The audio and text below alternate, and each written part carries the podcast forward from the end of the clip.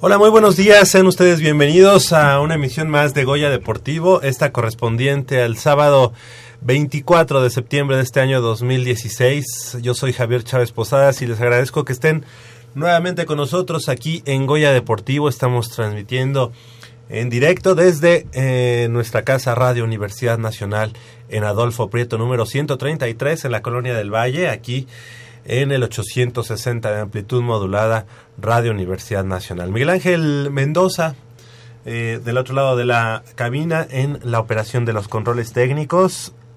Eh, a Miguel Ángel yo lo había visto más bien en la preproducción, ¿no? En la producción tenía su cabina allá en la parte de abajo, pero ahora también acá en la operación de los controles técnicos.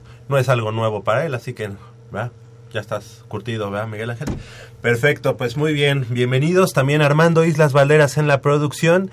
Y de este lado del micrófono me da mucho gusto saludar a mi compañera y amiga Nayeli Rodríguez. ¿Cómo estás, Nayeli? Buenos días. ¿Qué tal, Javi? Muy buenos días. Contenta de estar otro fin de semana y contenta de que se hayan despertado para escuchar el deporte universitario, que la verdad es que tenemos una muy buena noticia. Ya más adelante comentaremos al respecto de eh, unos torneos que se van a hacer para fomentar eh, el deporte y más que fomentar, pues ahí sacar a los seleccionados de las distintas disciplinas. Pero pues ya más adelante platicaremos de ello.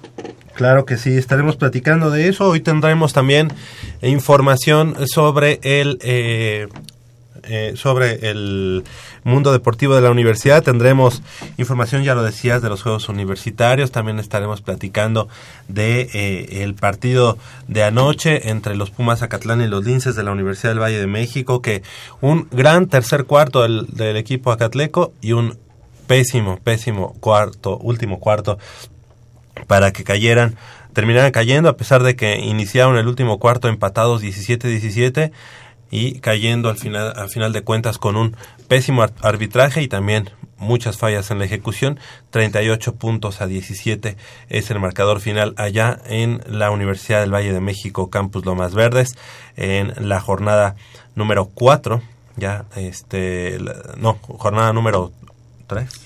Sería la tercera. Sí, la tercera jornada exactamente de la Liga Mayor de ONEFA. Así que, bueno, pues así las cosas. Hoy, hoy en punto a las 12 del día, allá en el Estadio Olímpico Universitario, el equipo de Puma Ciudad Universitaria, que intentará sumar su primer triunfo de la temporada, estará recibiendo la visita del el equipo de los Leones de la Universidad Anáhuac de Cancún, un partido que ya pues se han enfrentado ya en tres ocasiones anteriores, siempre ha ganado el equipo de Pumas Ciudad Universitaria, pero bueno, pues este mediodía está por ahí.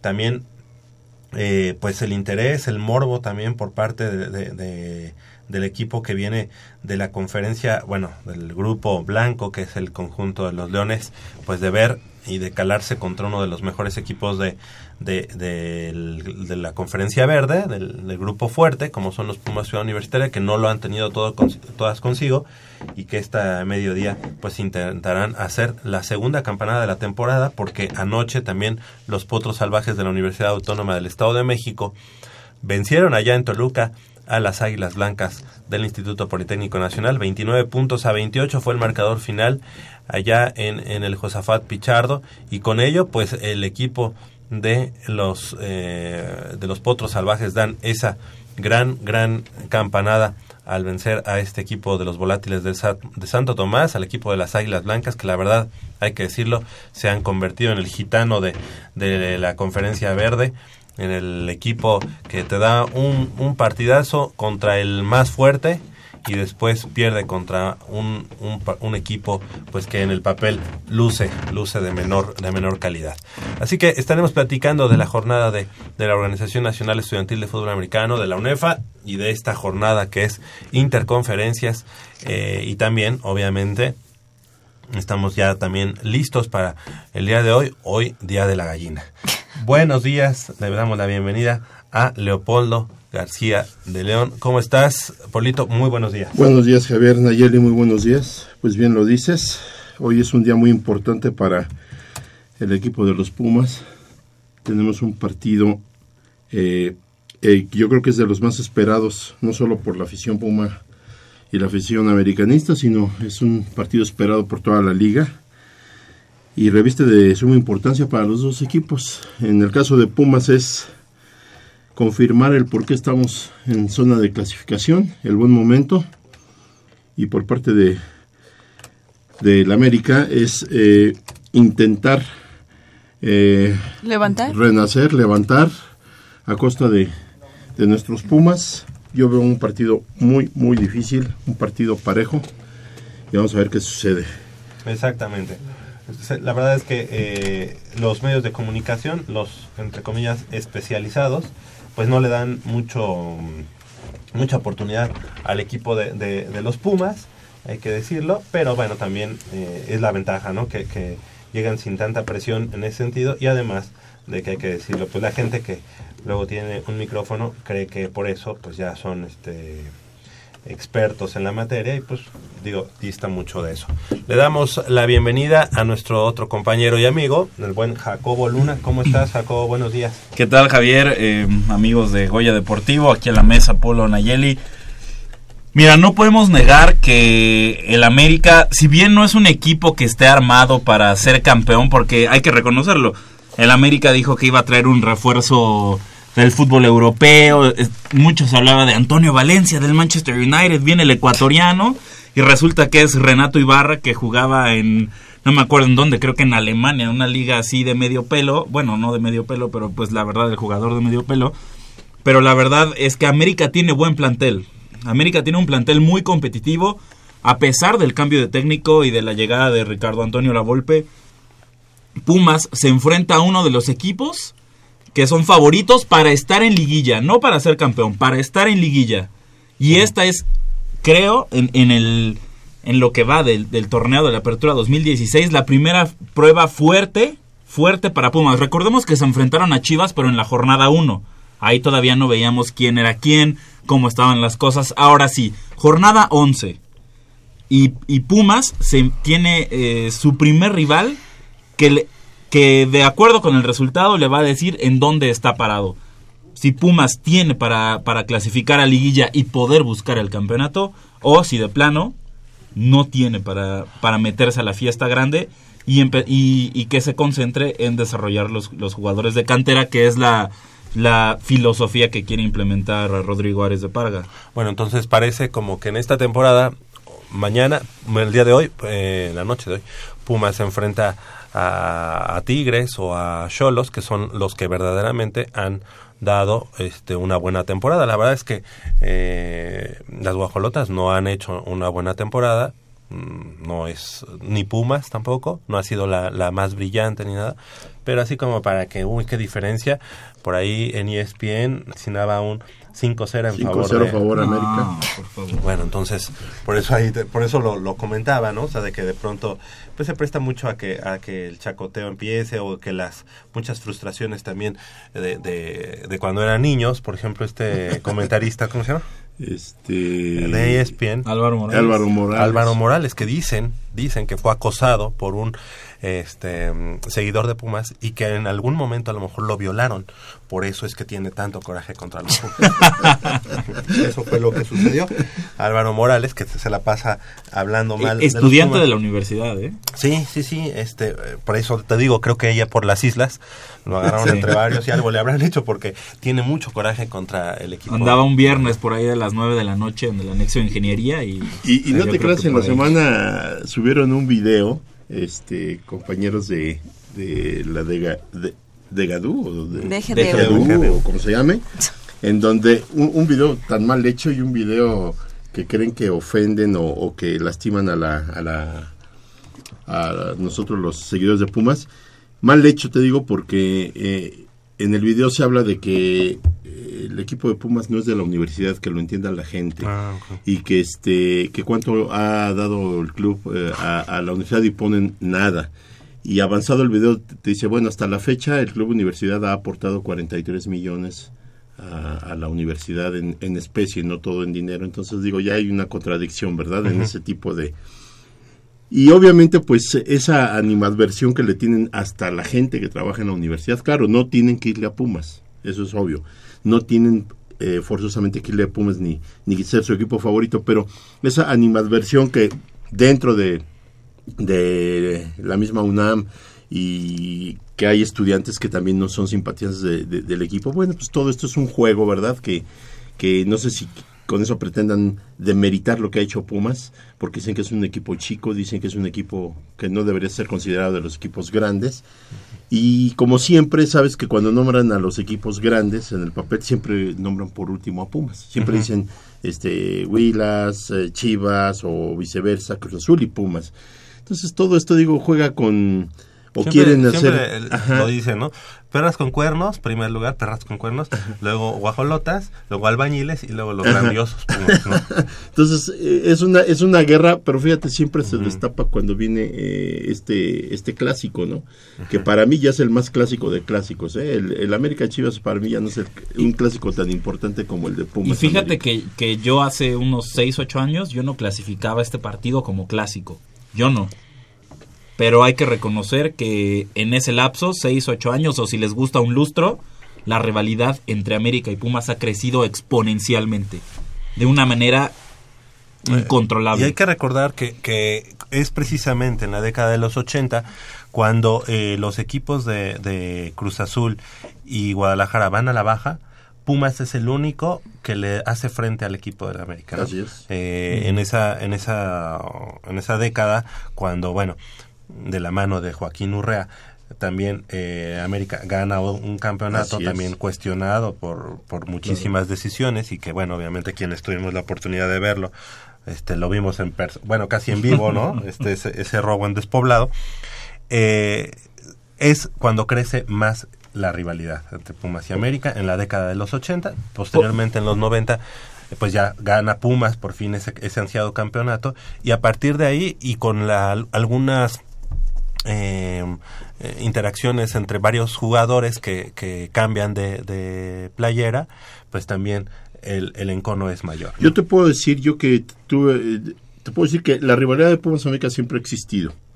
Sí ha ido, se ha ido incrementando esa, esa rivalidad, pero te puedo decir en los años de 60, 70, 60, 70, so- cuando llegó a jugar el doctor Miguel Mejía Barón, Héctor Sanabria, Mario Velarde, todos ellos, yo te puedo decir que había partidos eh, realmente eh, durísimos, eran partidos de mucho orgullo y, y te puedo decir que, por ejemplo, ahora en la, en la última entrevista que le hacen a, a Carlos Reynoso y le preguntan qué equipo dirigiría, eh, si él eh, dirigiría este otro equipo que no fuera el América, dice yo dirigiría a cualquier equipo menos a Chivas y a Pumas. ¿Quién dijo?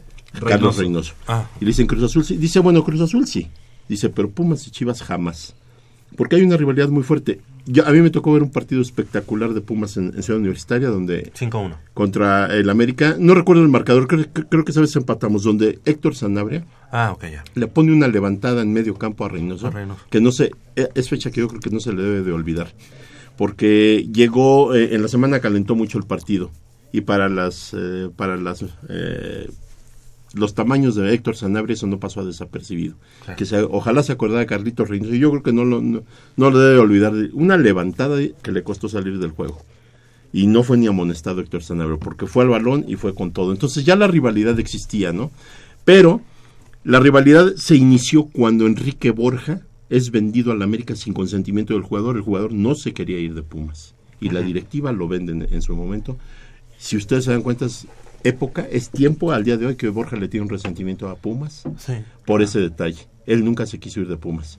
Y ahí la directiva tomó una decisión, yo creo, errónea, porque Pumas, eh, digo, Borja era nuestra, nuestra estrella, era nuestra, era lo- nuestro referente máximo. Y con el paso del tiempo se han dado ese tipo de situaciones. Supuestamente se habla de que Alberto García Aspe, por ejemplo, también no quería ir a América, que no quería salir de Pumas y la directiva lo vendió. Bueno, pero él se va primero a Necaxa, ¿no? No, se va primero a América, ¿no? No, no, no recuerdo, pero bueno, ¿qué te parece si para eso ya fue así como la entrada Ajá. de, de los cuatro tiempos que vamos a tener? Esa fue la entrada. ¿Qué les parece si iniciamos con la información del deporte universitario y más adelante pues ya le echamos la salsa, le echamos el condimento para irnos a el fútbol?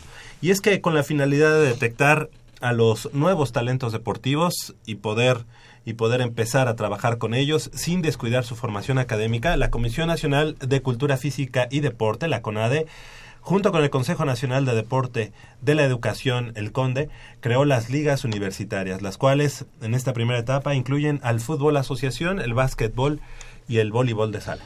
Se pretende, mediante este esquema de las ligas universitarias, generar espacios de competencias entre las universidades y de identidad entre los deportistas y sus centros de estudios, así como fomentar que los atletas surgidos de las universidades, el semillero natural para las distintas selecciones nacionales de México que compiten en campeonatos internacionales, mundiales y Juegos Olímpicos en el futuro. Con el surgimiento de estas ligas, las cuales se disputarán el segundo semestre del año, los jóvenes tendrán mayor actividad y, por consecuencia, un mayor fogueo que les permita llegar en mejores condiciones a la etapa estatal de la Universidad Nacional, como, la, como lo marca el calendario regular de clasificación para ese certamen anual nacional. De igual forma, se organizarán campeonatos nacionales en deportes tales como lucha, box, fútbol rápido, básquet tercias, softball y atletismo, así como circuitos para el voleibol de playa y el béisbol. En un formato parecido a la de la Universidad Nacional, el torneo de las ligas universitarias constará de tres fases, estatal, regional y nacional. La etapa estatal se realizará del 22 de septiembre al 6 de noviembre y será a visita recíproca. De esta saldrá el equipo campeón en cada una de las mencionadas disciplinas que representará al Estado en el evento regional a celebrarse del 17 al 21 de noviembre. Vendrá enseguida el evento nacional o Super 8 a efectuarse del 1 al 15 de diciembre. A este acudirá el campeón de cada una de las ocho regiones en que el Conde tiene dividido al país. Eh, tanto la etapa regional como el Super 8 aún no tienen una sede definida para llevarse a cabo. Esto hay que recordarlo, bueno, no, no viene a quitar a la Universidad Nacional como tal, sino que viene a sumarse, a sumarse a, eh, a esta a este escaparate deportivo. Son las 8 de la mañana con 9 minutos, 19 minutos. Vamos a una pausa y regresamos con más información del mundo deportivo de la Universidad Nacional. Cuando en Goya Deportivo se ponen curiosos, los expertos contestan.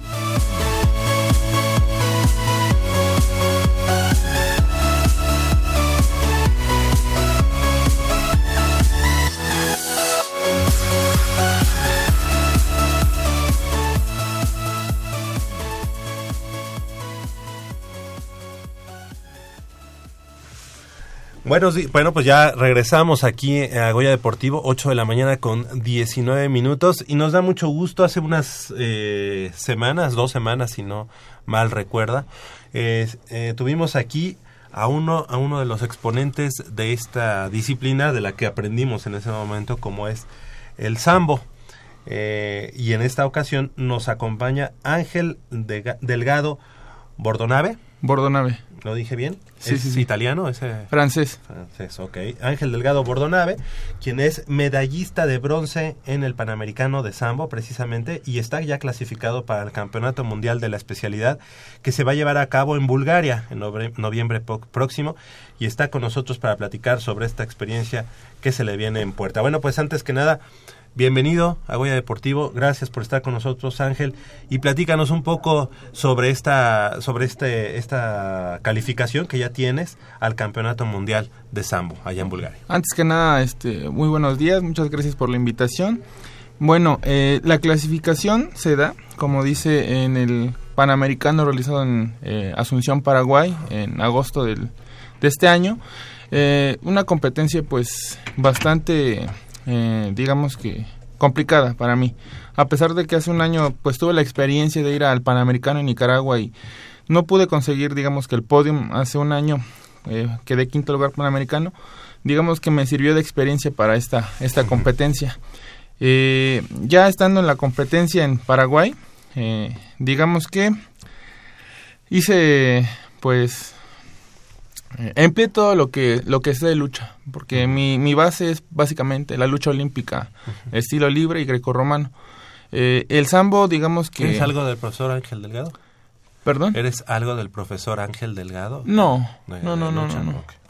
Eres Es- el primer, digamos, luchador de la familia. Eh, sí, sí, sí, Ah, sí. ok.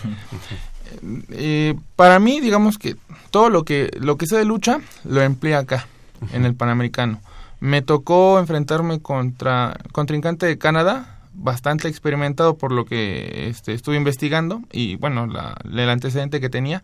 Él es un judoka bastante preparado, más o menos igual de la misma edad que tengo yo, oscilante entre los 25 años.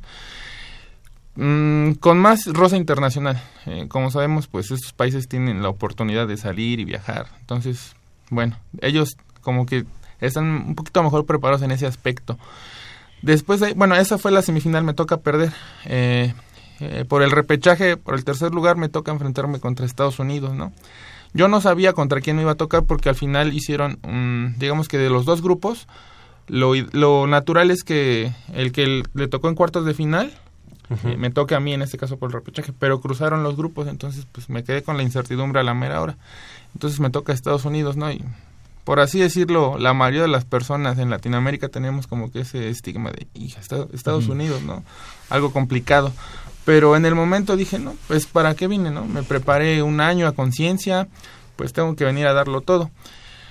Eh, entré al colchón, pues con un poco de nervio, porque ya había, este, había tenido el presidente de Canadá, pero dije, pues total, tengo que sacarlo todo, tengo que venir a, ganar y pues sí, un, un, contendiente bastante fuerte físicamente, de la misma este, apariencia física que yo, o sea, alto, y este, pero pues... Eh, ¿Cuánto mides, Ángel? 1.85. 1.85, Bueno, para ellos yo creo que es algo normal. Bueno, pero ¿y en qué división estás? Menos de 100 kilogramos. Ok. O sea, tu peso es de...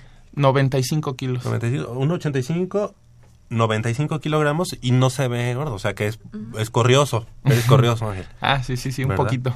Ok, y, le pudiste ganar. Sí, eh, yo lo vi, bueno, en, la experiencia personal, falto de técnica, o sea, una persona muy, por así decirlo, muy atrabancada, muy tosca, muy fuerte, pero pude aprovechar precisamente eso, porque este deporte se caracteriza de eso, estrategia mucha estrategia y ocupar tanto en la lucha olímpica como en el judo, en este caso el sambo, que es la combinación de ambas y unos cuantos artes marciales mixtas, este, perdón, unas cuantas artes marciales que conjuntan esto, pues es ocupar la fuerza del contrario más que ocupar la propia fuerza. Como judo, ¿no? Más Ajá, ajá. Y este y pues le pude ganar eh, con dos proyecciones, un tackle y una proyección.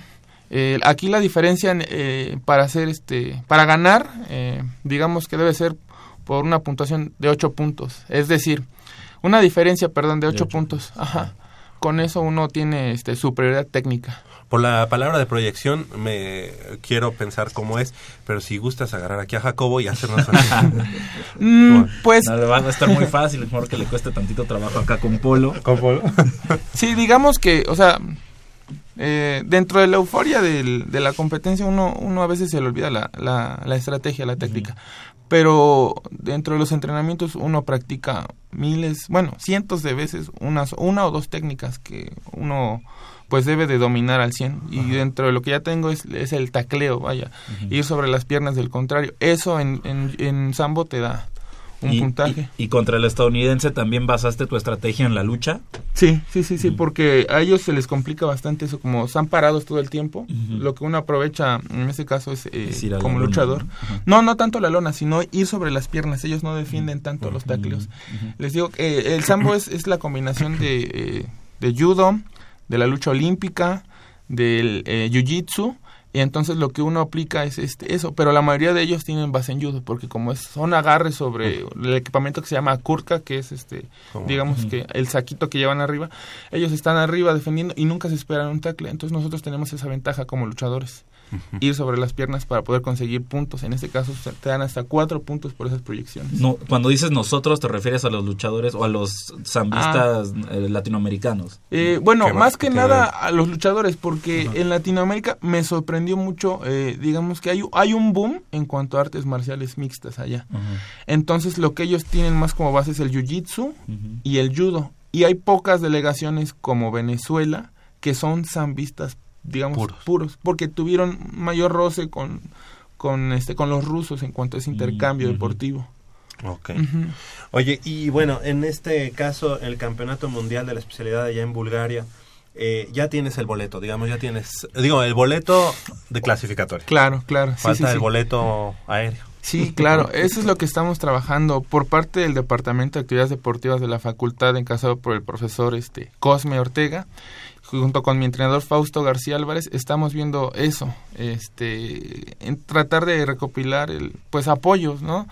Digamos que como lo vimos anteriormente en los Olímpicos, el boxeador mexicano que tuvo que conseguir los recursos para asistir a un mundial igual que iba a, este, a tener previo a la competencia, pues considerar incluso la, la idea del boteo, porque bueno, eh, al parecer eh, no, no existe como tal un programa o no hay una no hay un, apoyo de CONADE porque digamos que como es un deporte que apenas va surgiendo a nivel mundial digamos que no no hay tanto apoyo por esa parte. Qué, bueno que toma que tocas aquí este tema porque yo en la en la mesa de Goya Deportivo he dicho que para entregar recursos primero se necesitan resultados y qué bueno que te tengo aquí enfrente porque e, este caso sirve para ejemplificar bien y también quiero que nos des eh, tu opinión al respecto.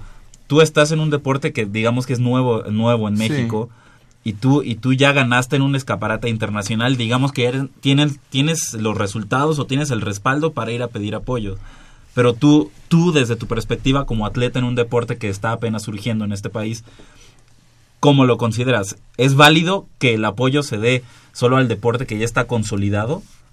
O, o, debe haber también eh, este mm, como fondo de inversión para, por así decirlo, para los deportes que van surgiendo y los atletas que, que quieren, que están despuntando en ellos. Bueno, yo sé que eh, actualmente la, la situación económica en México pues no te da como para estar despilfarrando este dinero, ¿no? Actualmente y, antes tampoco. claro. y este y bueno, y como como lo mencionas, ¿no? O sea, tampoco vas a darle recursos a una persona pues improvisada en este caso, bueno, hablando personalmente y por mi compañero que vino hace uh, un par de semanas, nosotros ya tenemos bases y tenemos, digamos que, resultados concretos en cuanto a experiencia en lucha olímpica.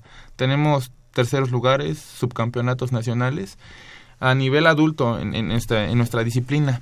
Y en este caso, bueno, yo llevo una trayectoria de siete años, dos años y medio en Sambo, en donde he obtenido dos campeonatos nacionales el año pasado y este año un quinto lugar panamericano en Nicaragua el año pasado y pues tenemos las bases, ¿no? Y digo, actualmente el tercer lugar panamericano. Pues sí, o sea, estaría bien, sobre todo yo creo que apoyar a las personas que vienen poco a poco, o sea, es decir, a los jóvenes, a los adolescentes, vaya, uno ya, pues no sé, yo creo que cinco años más, porque es un deporte de combate, pues... Longevo. Ajá, no, no puedes estar, este, pues así durante un largo periodo, ¿no? Y yo sé que uno tiene que seguir trabajando diario, día con día, porque este deporte es muy exigente, entonces en cualquier momento puede llegar alguien y te puede desplazar, pero sí que, que se pudiera tener, digamos que hay, sobre todo el apoyo a los jóvenes. ¿Hay alguna federación que regule el sambo? Ah, ah, reconocida por la Federación Internacional de Sambo Amateur está la Asociación Mexicana de Sambo y Sambo Combat, este, encabezada por el profesor, profesor Antonio Ramírez Rebollar. Él se encuentra en, en, Acapulco Guerrero, pero esta asociación no está reconocida aún ante CONADE. Ese es el problema. Pero tiene todo el respaldo de la Federación Internacional. ¿Qué le falta para hacer? Y pues ahí creo que son más que nada trámites burocráticos.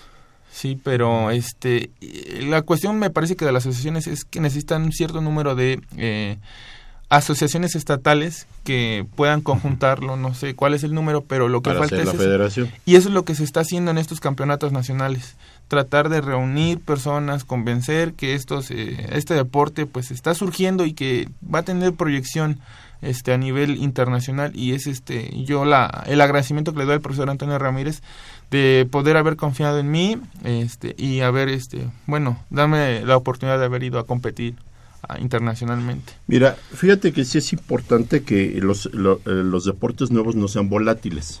O sea, que aparezcan por un momento y luego tiendan a desaparecer. Eso es muy importante para que sí, efectivamente, haya fondos para el apoyo de alguna disciplina. Eso es definitivo. Pero recordemos que independientemente, en este país como en muchos más, se está luchando porque los jóvenes practiquen un deporte de forma organizada y alejarlos como todos pedimos, de los vicios. Yo creo que independientemente de si ahorita todavía no hay una federación en forma que los represente a ustedes, yo creo que sí el gobierno ya debería de empezar a poner ojos o ya debería de empezar a recopilar datos y, debería de empezar a hablar con las gentes, digamos, con los pilares de, de, quién inicia este, esta disciplina o cómo nace esta disciplina para empezar a hablar de ciertos apoyos. Yo digo en el caso eh, de, de ustedes, sí merecen un apoyo porque para para poder este exigir algo hay que tener como bases, como tú dices, resultados, ¿no? No puedo yo llegar y decir que hoy quiero el torneo de canicas y necesito este Un millón de eh, pesos. ah, exactamente. Sí. Estoy de acuerdo, pero yo creo que sí es importante que eh, CONADE tome en consideración esto y yo creo que ustedes deben de pugnar porque sus representantes ya pla- hagan pláticas en, en una forma seria Sí. para darle eh, redondear esta federación o esta representatividad que necesitan ustedes para que entonces se les hagan llegar los fondos porque si de por sí así cuesta trabajo eh, tú lo viste el, de- el boxeo qué necesitas para darte a reconocer como boxeador no Claro. pero sí yo estoy de acuerdo contigo, sí se necesita el apoyo Javier porque no podemos truncar un deporte que se están haciendo, aunque él ya tiene siete años, no estamos hablando de un deporte que, que nació ayer, Claro. pero que ya ha ido tomando forma y, y- y se, y se- cada vez este, se renombra más en el medio, entonces sí necesitan este ustedes el apoyo, pero también la gente que a ustedes los, los respalde, sí necesitan ya este hablar seriamente no exigir, pero sí conciliar y, y- y- e intentar que la CONADE voltee los ojos hacia ustedes. Yo Claro. estoy de acuerdo en que sí les deben de apoyar. ¿eh? Gracias. E e incluso, bueno, eh, como tal, eh, la representatividad de México en, en el campeonato pasado y en este que me tocó ir, ya van por segundo año consecutivo donde nos eh, posicionamos como delegación en el tercer lugar eh, en el medallero del Eso Panamericano. eso es Eso también son resultados Sí, Claro, importantes. claro. O sea, esto- esa es tu carta de presentación. Sí, claro. Y eso habla muy bien de ustedes y habla muy bien de las personas que están al frente de este deporte. Claro, y nosotros digamos que trabajamos, eh, digamos que sin ningún interés, porque de alguna manera buscamos los recursos eh, de donde podemos y... en- Pues yo creo que deberían de acercarse a la CONADE sin miedo, ¿eh? En serio. O sea, sin miedo, o sea, tiene que haber un diálogo, tiene que haber una apertura por parte de las de las este de las autoridades. Aquí tenemos a Jacobo, que es amigo de Alfredo Castillo, que igual podría... Sí, claro. Es uno de sus principales este, defensores, así que ahorita le das tu número y pues para que se... se- No, de veras, de veras, ustedes deben de acercarse sin miedo.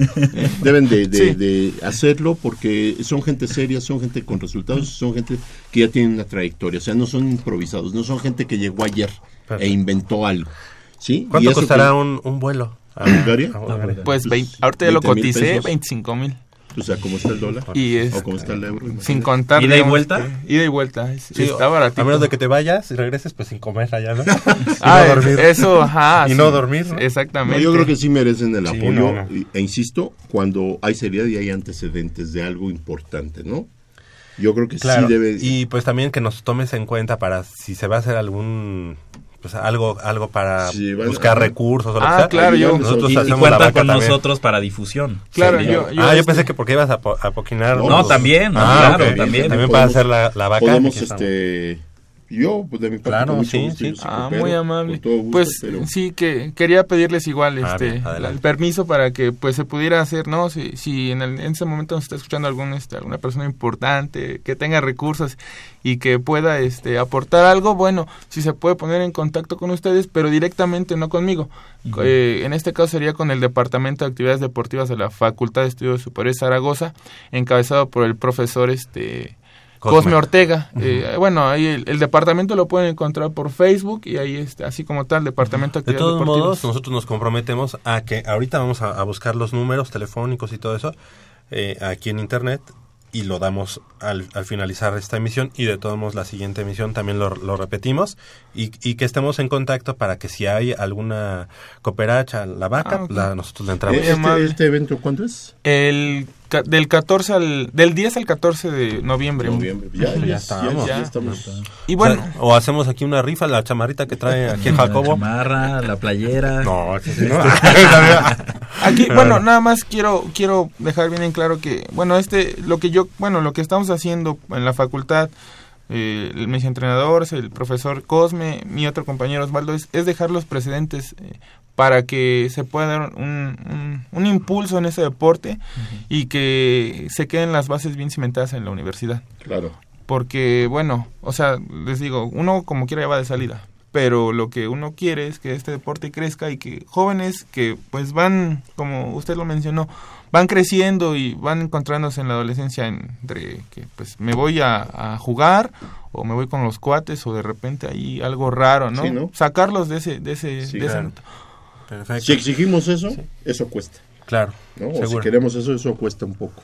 Ángel Delgado, te queremos agradecer que hayas estado esta mañana con nosotros. Este, felicidades. Esperemos que se pueda lograr y vamos a hacer equipo. Eh, digo, no de dientes para afuera. Realmente, en el momento en el que se tenga algo más concreto, pues eh, también en- entramos en ello. Muchas gracias. Ángel Delgado, este, te veíamos allá afuera como que opinando de nuestros comentarios. ¿A quién le vas para hoy? Este, bueno. Ya, ya lo dijiste. Académicamente, desde la prepa hasta la facultad, soy Puma de corazón. Y representando igual en torneos este, nacionales e internacionales, pero en el fútbol, híjole. Ok, bueno, pues muchas gracias Ángel ay, Delgado. Gracias, que. Ángel Delgado, que aquí, bueno, ya dijo que no quiere el apoyo. ¿no? Gracias, Ángel. Bueno, pues el día de hoy, la noche de hoy, bueno, pues vas a estar un poquito triste, pero no te preocupes. Digo, tú vas a ir a Bulgaria. De eso sí, en eso sí. Bueno, representando bueno. a los Pumas y representando a México. ¿Qué estudias o qué? Biología. Biología, allá en la FES Sí, en la facultad. Perfecto, gracias Ángel. Gracias a ustedes. Ángel Delgado, 8, de la mañana con 37 minutos. Regresamos aquí después de una breve pausa a Goya Deportivo. Mmm, está buenísima. Papá, ¿qué estás viendo? No, no, no, no, no es nada. Estoy viendo mi Facebook, mi amor. Pero ese no es tu face. Sí, ya sé, pero por favor no le vayas a decir a tu mamá. ¿Qué es lo que no me tiene que decir, eh? ¿Eh? ¿Otra vez? P- perdóname, por más que intento no puedo dejar de verla. La pasión por el deporte también causa adicción. www.deportes.unam.mx Noticias, videos, convocatorias, medicina del deporte y mucho más.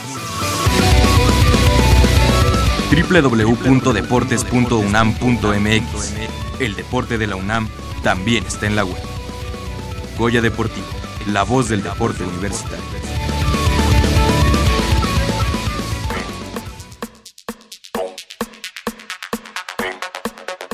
UNAM cuenta con una amplia gama de oportunidades deportivas para toda la comunidad universitaria, y entre las más representativas se encuentra el tenis de mesa. Es un deporte de raqueta en el que dos o cuatro jugadores golpean una pelota de un lado a otro de una mesa.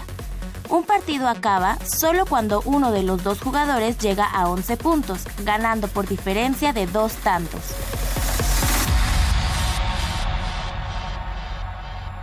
Esta disciplina se originó en Reino Unido en 1870 por casualidad, ya que las condiciones climáticas impedían que se jugara tenis en el exterior, razón por la cual se ideó la manera de hacerla bajo techo y en miniatura usando una mesa de billar. Pero es hasta 1891 cuando James Gibb concretó la idea, utilizando una mesa de madera dividida por una red sujeta por dos pequeños postes y jugando en ese entonces a 21 puntos. Aunque el nombre sugerido era ping pong debido al sonido que hacía la pelota al impactar con las raquetas y la mesa, se optó por la denominación actual de tenis de mesa y se le reconoció como deporte olímpico hasta 1977. En cuanto al perfil del deportista, el ingeniero Héctor Castillo Islas, presidente de la Asociación de Tenis de Mesa de la UNAM y entrenador en jefe, explicó las características principales. Ok, el tenis de mesa es un deporte muy exigente, contrario a lo que la mayoría de las personas piensan. Se requiere mucha ah, habilidad y capacidad atlética, tienes que ser muy rápido. Pensando, haciendo una analogía con el tenis, eh, manejamos unas velocidades de la pelota de 180 kilómetros por hora. En el tenis eh, eh, normalmente se, tiene una distancia amplia para contestar la pelota. El tenis de mesa a veces eh, en un cuarto de esa distancia tenemos que resolver el mismo, la misma pelota a esa misma velocidad. Entonces requieres unos reflejos rapidísimos, una capacidad atlética como ya dije hace rato enorme, mucha fuerza, contrario a lo que muchas personas piensan, muchísima fuerza. Hay que ser un atleta en toda la extensión de la palabra. Su historia en la UNAM tuvo un inicio único y desde entonces han tenido presencia en los eventos más importantes de este deporte como la Universidad Nacional y campeonatos nacionales de federación en las categorías novatos, tercera, segunda y primera fuerza. Héctor Castillo platicó acerca de su inicio, evolución y universitarios que han dejado huella en este deporte. Tenis de mesa la UNAM tiene una historia de casi ya 30 años. Comenzamos en el septiembre de 1987 con un gran torneo al que asistieron como 200 personas. Posteriormente hicimos una exhibición magna con motivo de que iba a ser el Campeonato Mundial de, Tenis de Mesa aquí en México, nuestro país. Siempre se hace en Europa y en Asia y entonces íbamos a tener el honor en esa ocasión en el, 80 en el 93 de ser eh, sede y para promocionar el el próximo campeonato mundial que íbamos a hacer sede se trajo al campeonato mundial de tenis de mesa de una edición aquí, en el frontón cerrado de Ciudad Universitaria. Eh, los equipos universitarios han ganado diferentes campeonatos nacionales.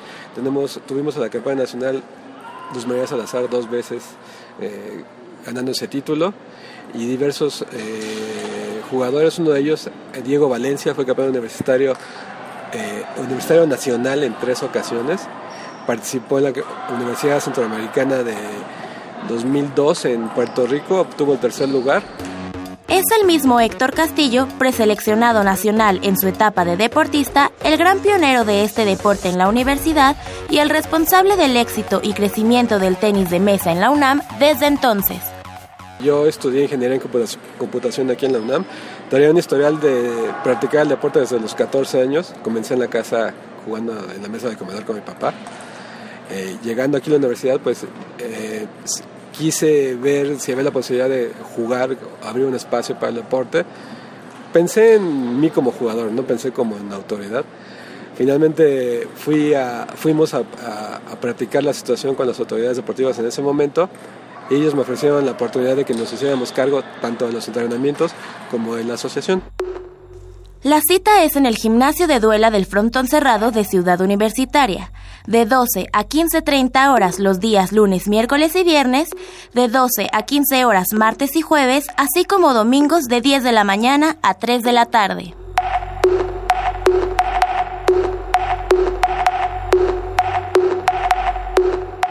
Para Goya Deportivo, Paulina Vázquez Beristain.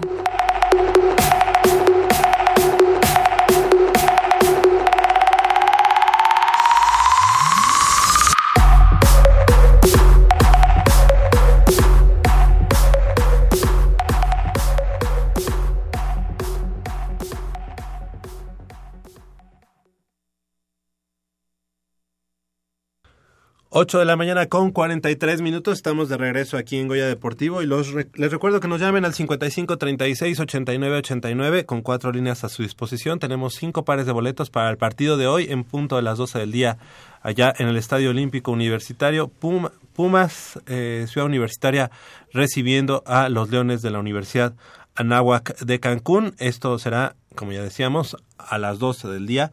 Así que llámenos Llámenos 55 36 89 89. anoche, allá en el eh, José Ortega Martínez de la Universidad del Valle de México, Campus Lomas Verde, se puso en marcha la jornada y bueno, el equipo de los Pumas Acatlán, después de dos primeros eh, cuartos que pues la verdad es que dieron bastante batalla a pesar de que iban abajo en el marcador, al terminar el tercer cuarto lograron la, el empate a 17 unidades, 17 puntos, y el momento anímico era de ellos. Sin embargo, bueno, pues por ahí eh, una mala marcación del, del referee le dio, cuando ya el, equipo de los linces tenía que entregar el ovoide, le dio primero y 10 después de un uso ilegal del casco, según esto, ya lo vimos ahí en las repeticiones y bueno, pues no, no hubo tal. Sin embargo, eso le abrió la puerta al equipo de los linces de la Universidad del Valle de México para eh, pues eh, romper el, empate y de ahí eh, encaminarse hacia la victoria. 38 puntos a 17 fue el marcador final. Ya los Pumas Zacatlán no tuvieron reacción en el último cuarto y también pues una un, un, pase interceptado que fue regresado a las diagonales, pues también ya puso ahí la puntilla para el equipo de Pumas Zacatlán, así que finalizó 38 puntos a 17 y el día de hoy, pues el conjunto de los Pumas Ciudad Universitaria, ellos del, de la Conferencia Verde, perdón. Ah, tenemos ya ahí preparado algo, así que para que nos lo escuche, ya lo tenemos, señor productor. Listo, vamos a escucharlo. Los Pumas CU regresan al Olímpico Universitario con la obligación de ya no volver a perder. Si bien el orgullo está lastimado, el equipo tiene el talento suficiente para recuperarse de este 0-2 y pelear por el título. Sin embargo, tendrán que mostrar que el ánimo no está afectado y los deseos siguen intactos. De lo contrario, podrían llevarse una desagradable sorpresa ante la Anáhuac Cancún. Los Leones, si bien no son favoritos para ganar este día en Ciudad Universitaria, Quien piense que se repetirá el resultado del 2011, cuando cayeron 67-0, no ha reconocido cuánto ha crecido el programa de la Anáhuac. El cuadro de Quintana Roo el año pasado ya demostró a los auriazules que les pueden mover muy bien el balón y en esta ocasión tratarán de sacar provecho de su situación para dar la campanada en el Olímpico. Para Goya Deportivo, Elizabeth Rojas. Pues ahí está el, previo. Le agradecemos a Elizabeth Rojas que nos haya eh, eh, prestado su voz y grabado esa, ese previo de este partido entre Pumas Ciudad Universitaria y el conjunto de la Nahua. ¿Quieres eh, apuntar algo sobre lo que comentábamos de Pumas Acatlán, lo de Pumas Ciudad Universitaria? Dinos. No, bueno, Pumas Acatlán 21 puntos y re, sin respuesta en el último cuarto, ya lo decías, después de empatar a 17 puntos, se cayeron, ya no les dio para más. También tiene que, o sea, tiene que ver mucho la, la jugada, la marcación del, del, del juez, da, darle el primero y 10 a Linces, a Linces cuando no era, no era así. Linces te tuvo que haber eh, entregado el ovoide y eso de alguna manera les permitió llegar a las diagonales. Eh, adelantarse en el mar bueno romper el empate adelantarse en el marcador y de ahí Pumas fue, fue un golpe Pumas Acatlán fue un golpe enemigo para Pumas Acatlán del que ya no pudieron recuperarse sí la verdad es que una muy mala apreciación por parte de, de, del referee eh, un, una jugada digamos, eh, de fútbol, una jugada en la que el receptor hace por el balón y en ese hacer por el balón llega el balón al pecho y en ese momento también el casco del, de, del, del, defensivo impacta en el pecho del jugador, o sea, el, el, balón estaba en juego y marcan uso ilegal de casco cuando no, no lo vimos en las repeticiones, no había tal. Eso le da, eso ahí era tercera y largo.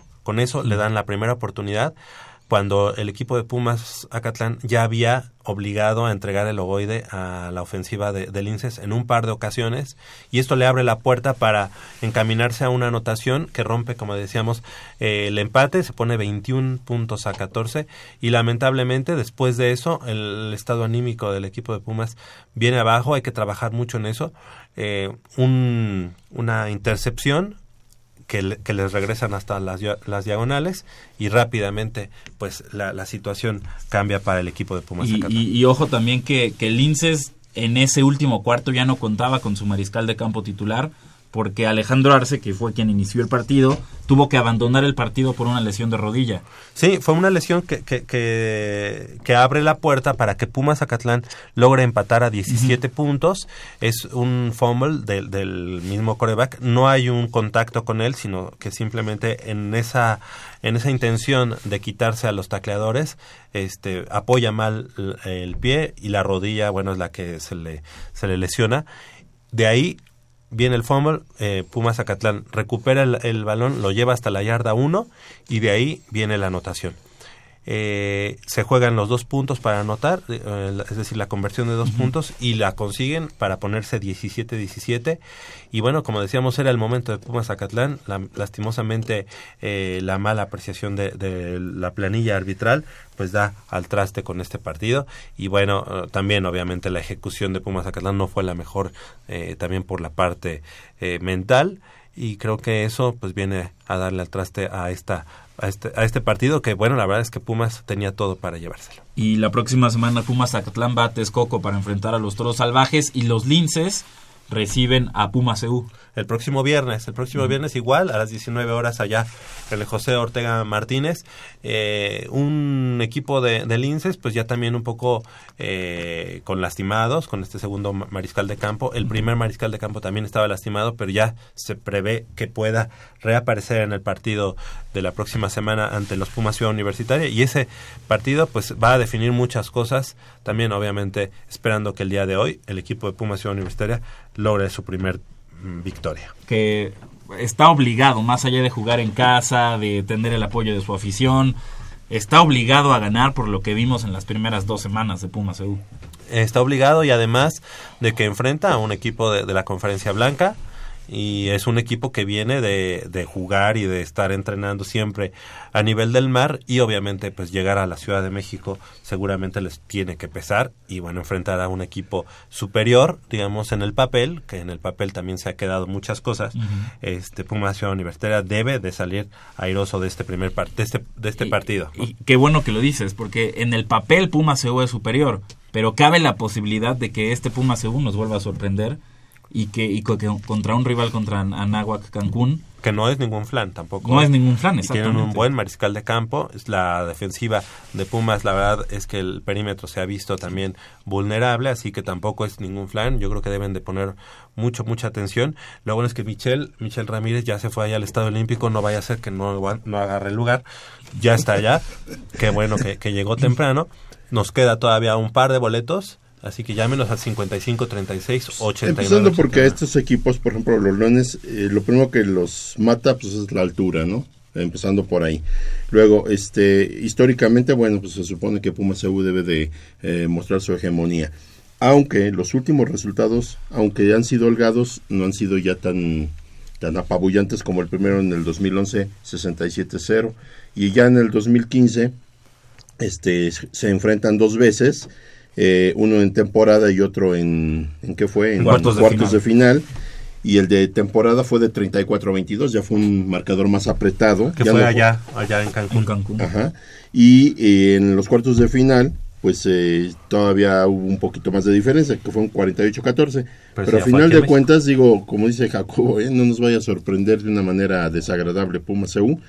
Yo este, pienso que algo está pasando dentro del equipo que no han logrado eh, tener un acoplamiento o, o la llamada de jugadas no ha sido la las este La idónea, ¿no? la, la idónea o la ejecución de las mismas no, no ha funcionado, entonces algo se tiene que hacer porque hay que acordarnos que falta un partido medular que va a ser contra los auténticos Tigres y que si ahí se pierde eh, se corre con el peligro de no ca- clasificar al- a los playoffs, ¿no? Y tomando en cuenta que también dentro de una semana visitan a los linces.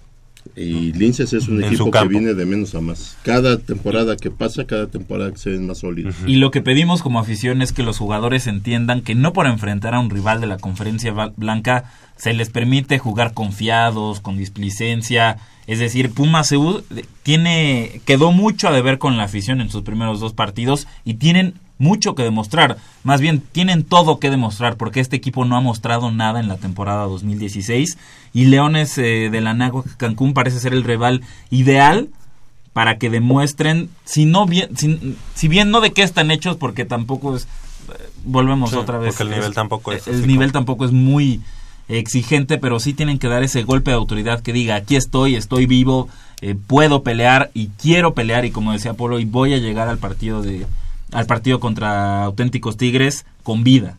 Y eso es lo que esperamos ver de estos Pumas EU, que tengan vida, que tengan alma, que tengan corazón y que nos demuestren que están vivos en la temporada. Exactamente, ya lo, lo vimos la primer, la primer jornada, eh, cayendo ah, de manera estrepitosa ante los aztecas de la Universidad de las Américas. En la segunda jornada, eh, digamos, un partido más cerrado, pero de igual manera yo creo que a la afición de Puma Ciudad Universitaria un partido que está eh, que se pierde de esa manera pues no no no es bueno pero más o menos les dimos pelea. No no yo creo que no es, no es suficiente eso no así que vamos a esperar el partido de hoy hay que recordar también que hace una semana los mismos aztecas de la Universidad de las Américas ganaron 35 puntos a 7 al conjunto de los auténticos Tigres. Tenemos ahí una grabación, así que si quieres Es una grabación este, eh, en donde este muchacho es Oscar de la Concha. Es el receptor. Ajá, habla de, de que, bueno, el haber perdido los dos primeros juegos no es nada malo, que eso les habla de que tienen que echarle más ganas. Yo creo que no es cuestión de echarle más ganas. Si quieres lo escuchamos, es por cortesía de máximo avance, así que si, si gustas ponerlo aquí. en la- Hemos cambiado mucho los errores de asignación, de ejecución y tener una actitud más positiva, ser, ser más positivos, tener más temples, ser, ser más pacientes con lo que tenemos que hacer para que las cosas salgan mejor. Yo creo que eso, la paciencia y, y esos errores también de, no saber a veces a quién tomar o qué hacer Esos pequeños detalles hacen mucho la diferencia y nosotros hemos tenido demasiados detalles malos. Y, y nada más. Nada, al contrario, yo creo que es una motivación mayor el pues haber perdido, haber perdido aquí en el Estadio Olímpico, el, el haber perdido contra Borregos. Es una motivación más para, para echarle más ganas, para trabajar más duro y cambiar las cosas. Una ofensiva totalmente diferente, unos Pumas con más ganas, con más sed, con más hambre, más divertidos, más pacientes, sin tantos errores, lo vamos a hacer Pues sí, ahí por cortesía de, esta página de Facebook de Máximo Avance, bueno, pues creo que eh, sí, eh, sí es muchas más ganas, muchas más Eh, no te es puede motivar eso, Pe- ¿no? Pero- Perder en el Estadio Olímpico Universitario no es, no es para motivarte. Creo que no, es- es, es, es, es tener, es tener tantita vergüenza. Es decir, perdí en casa en el primer partido de la temporada y pues... Digamos, como que lo empleó mal, ¿no? El, el término de es una motivación. O sea, más bien él lo que dice es como que les picaron el orgullo, ¿no? Yo creo. Digo, yo lo, lo interpretaría así. Sí, porque creo que ningún jugador ni de americano ni de soccer nunca había escuchado que dijeran, no, pues perder aquí en CEU me motiva. O sea, la verdad es que sí. Sí, nada más bien, se equivocó. picaron el orgullo. Oye, no, Se pero, pero, pero ¿qué dice? Estamos teniendo mu- muchos, muchos detalles de saber a quién tomar designaciones. ¿Qué te- ¿De qué te habla eso? De. ¿Coacheo? eh, ¿Una? Sí, claro. Y dos, no se está estudiando.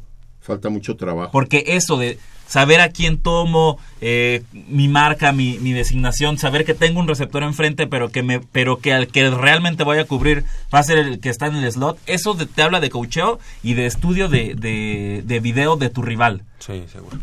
Sí, creo que el scout eh, del, de- del equipo ha fallado mucho, mucho. Digo, la verdad es que Pumas incluso era una incógnita antes de- de saltar en la cancha a enfrentar a los aztecas. Pero los aztecas ya habían tenido por lo menos uno o dos partidos, el de- los de pretemporada y los y el partido de, de, de Conadeip. Así que ya sabían cómo jugaban. Entonces a mí se me hace muy muy complejo, muy complejo decir este esta situación. Eh, Y, y- y mira, aunque aunque eh, el partido de pretemporada que hizo Pumas eh, fue con mucha antelación, yo desde ese desde ese escalabro entre los japoneses, eh, yo no auguraba cosas buenas para el equipo de Pumas EU porque perdieron aquí en Ciudad Universitaria.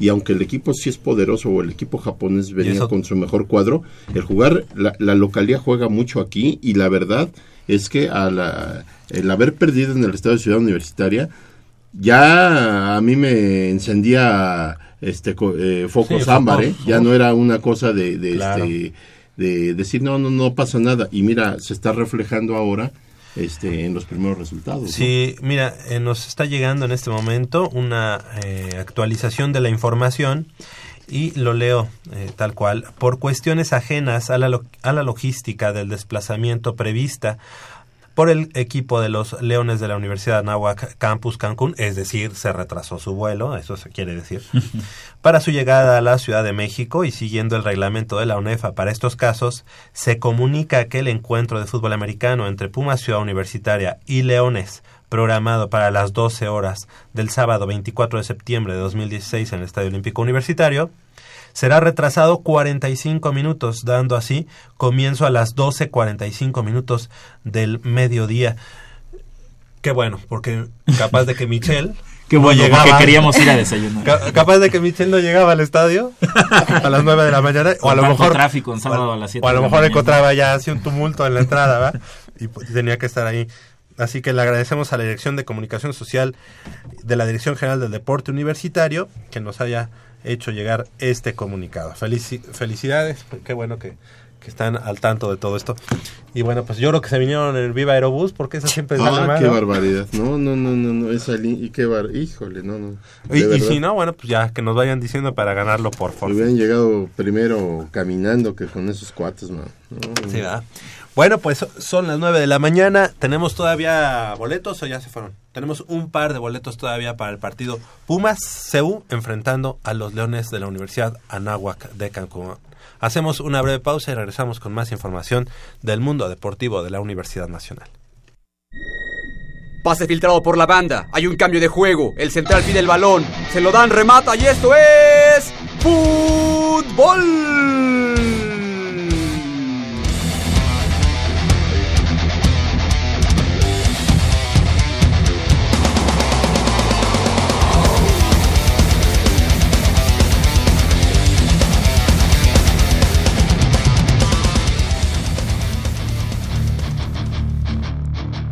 Hoy, en el Estadio Azteca, se juega mucho más que tres puntos. Favoritos son los caballos o los autos. En el fútbol no hay favoritos. América es un rival y es el clásico rival de Puma. Entonces a partir de ahí, como dije anteriormente, hoy para nosotros es mucho más importante el prestigio y el honor del club que los tres puntos porque gracias a Dios y al esfuerzo que hemos hecho no lo necesitamos tanto. Se trata del orgullo que sentimos de portar una camiseta rica en historia y no por marketing. ¿Pero por qué odiame? ¿Qué? Sobre el mote que América de Ah, ah, América dice odiame más. Es un lema de Ah, bueno, no sabía. No, no, está bien, lo respeto. Porque el Estadio Azteca es nuestra segunda casa y en tu centenario, nosotros queremos felicitarte como te mereces y como solo nosotros podemos hacerlo. Le va a llegar a la de Gajos Javi Cortés. Se apoyó bien rápido a tiempo en Sosa. Servicio, remate de Lalo Golazo.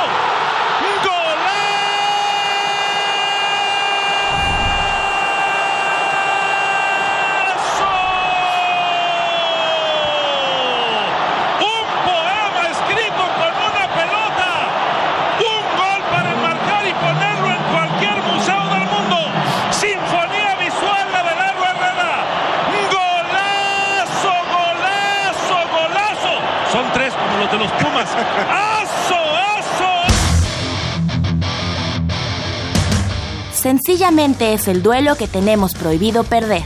¿Qué es lo que estamos nosotros representando en la cancha? Que es una institución extremadamente grande.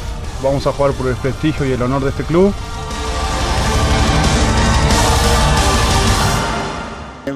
Nueve de la mañana con tres minutos. Ahí está el previo, el previo eh, del partido de hoy. Pumas visitando a las guajolotas en la segunda casa de Pumas, la casa chica, digamos. Sí, verdad es que es así como que este donde llegamos ahí, a hacer lo que queremos siempre. Un partido muy interesante, un partido donde Pumas tiene que eh, demostrar el por qué está, como decíamos al inicio, eh, eh, en zona de liguilla, pero sobre todo ya tenemos que ver todavía una mejora más en el sistema de Paco Palencia que ha ido de menos a más, poco a poquito, se ha ido dando esto. Lo preocupante en Pumas, desde mi punto de vista, es que no es el hecho de no haber ganado fuera de casa, eh, que ya es importante y que ya es este sintomático de que algo está pasando, sino de que eh, Pumas desafortunadamente luego le da vida a equipos que están en la lona, ¿no? Eh, ¿Qué pasa el caso Santos? Llega Pumas y, les da vida, ¿no? Entonces, yo creo que Pumas no se debe preocupar por el rival, se debe preocupar por desplegar un fútbol eh, del que ellos saben eh, dominar, eh, el fútbol que ellos saben, con el que saben ofender, con el que saben que es la característica de Pumas, y olvidarse no al 100% de lo que haga el rival, pero sí preocuparse más por el, accionar del equipo. Tenemos una deuda mm, un poquito en cuestión de, de, nuestras, de nuestra delantera, tenemos una deuda todavía porque Todavía no despunta Matías Britos desde que está de titular en lugar de Eduardo Herrera, solamente ha logrado un gol. Y este, yo, eh, Matías Britos, eh, hablamos de visita. Ah. Y este, y eso, eso es un poquito complicado. Yo creo que Pumas ya, ya tomó forma, ya se le ve un, un juego de conjunto, ya domina más eh, los juegos por las bandas, ya nos entendemos mejor en media cancha, pero nos está faltando concretar y este y ser más certeros. Eh, contra Santos pudimos haber estado arriba tranquilamente 2-0 y desafortunadamente se fallan oportunidades muy claras que son las que luego nos, pesan.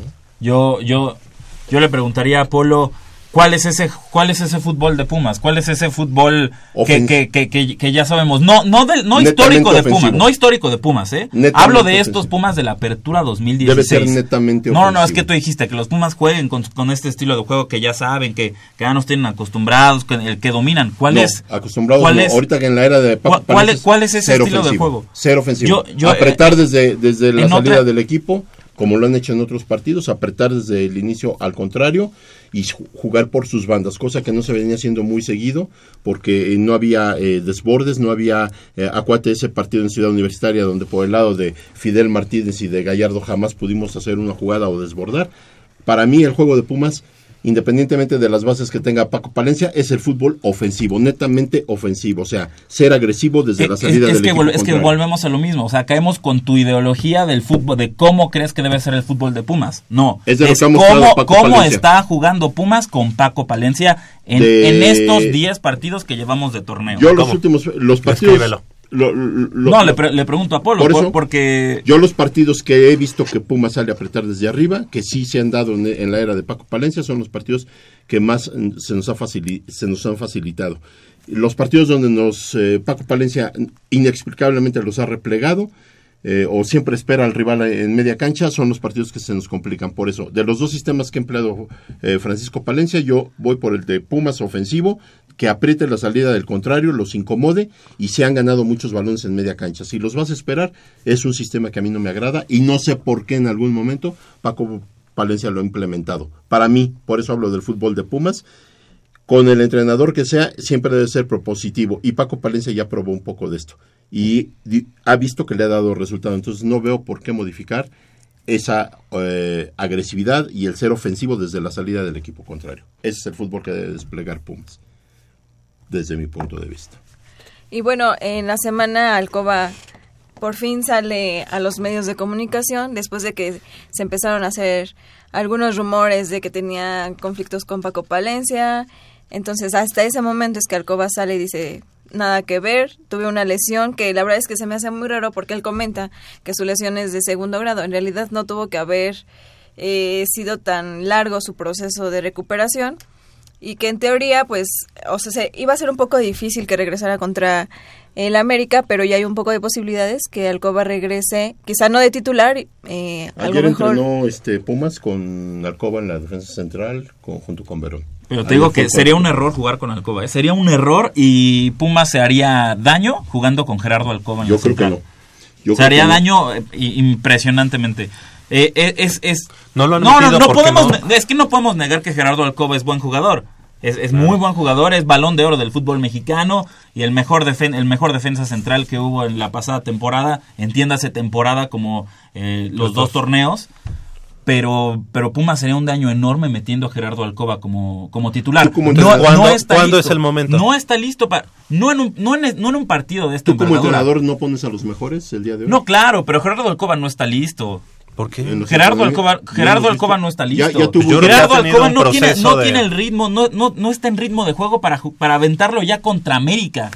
No, no está en ritmo de juego ya para aventarlo contra Yo América. tengo mis asegúnes ahí, porque entonces contra qué tipo de rivales los podría hacer. Ya, ya jugó con sub-20, ya estuvo... Contra Jaguares en la próxima semana en CU.